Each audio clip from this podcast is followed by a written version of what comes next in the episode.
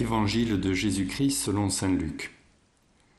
En ce temps-là, du milieu de la foule, quelqu'un demanda à Jésus, Maître, dis à mon frère de partager avec moi notre héritage.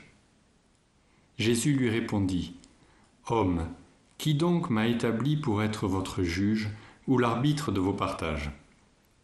Puis s'adressant à tous, Gardez-vous bien de toute avidité, car la vie de quelqu'un, même dans l'abondance, ne dépend pas de ce qu'il possède.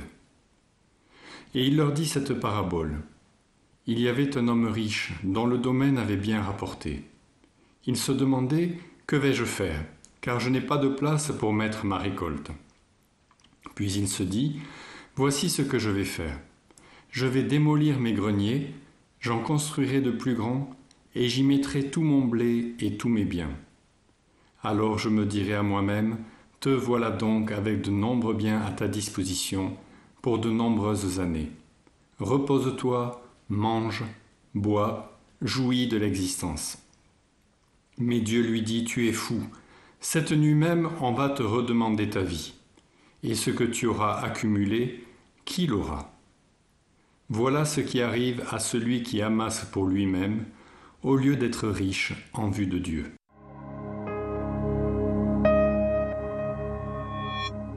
La section de l'Évangile selon Saint Luc que nous allons parcourir cette semaine est rédigée dans la perspective prochaine de la fin des temps.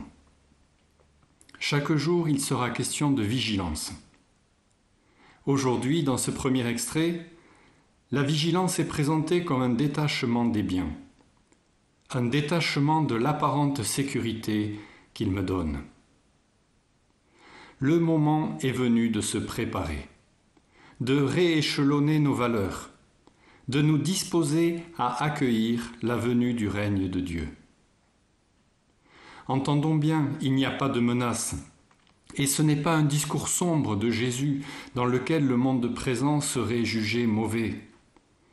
Il nous demande d'être des veilleurs dans ce temps où nous sommes et ici, dans notre lieu de vie, veilleurs et témoins d'une réalité du salut qui vient. Ce monde est en train de passer. Notre vie ne dure pas toujours. Et nous pouvons en quelque sorte faire un bilan.